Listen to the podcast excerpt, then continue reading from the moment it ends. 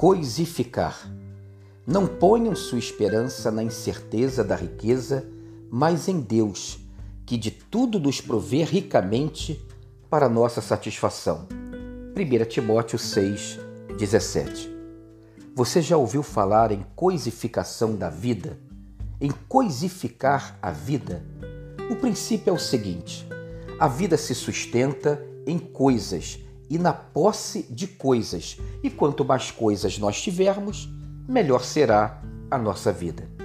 As relações passam a ser um grande negócio e um jogo de interesses. O que, que eu ganho me aproximando de você? Vivemos a época da incapacidade de abstrair e da absoluta dependência das coisas, associada a uma ganância que é universal. O dinheiro é Deus, a avareza é a reza e a satisfação da vida está em ter, em possuir. O resultado dessa coisificação da vida é um bando de gente faminta e sedenta de vida e um rastro de famílias esmagadas.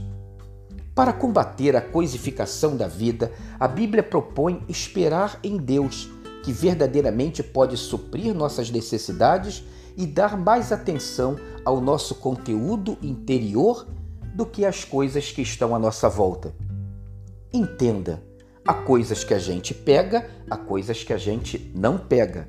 Em oposição a toda essa avalanche consumista, são as coisas que a gente não pega como o amor, a compaixão, a saudade e a fé, que dão significado à vida e sentido para essas coisas que a gente pega.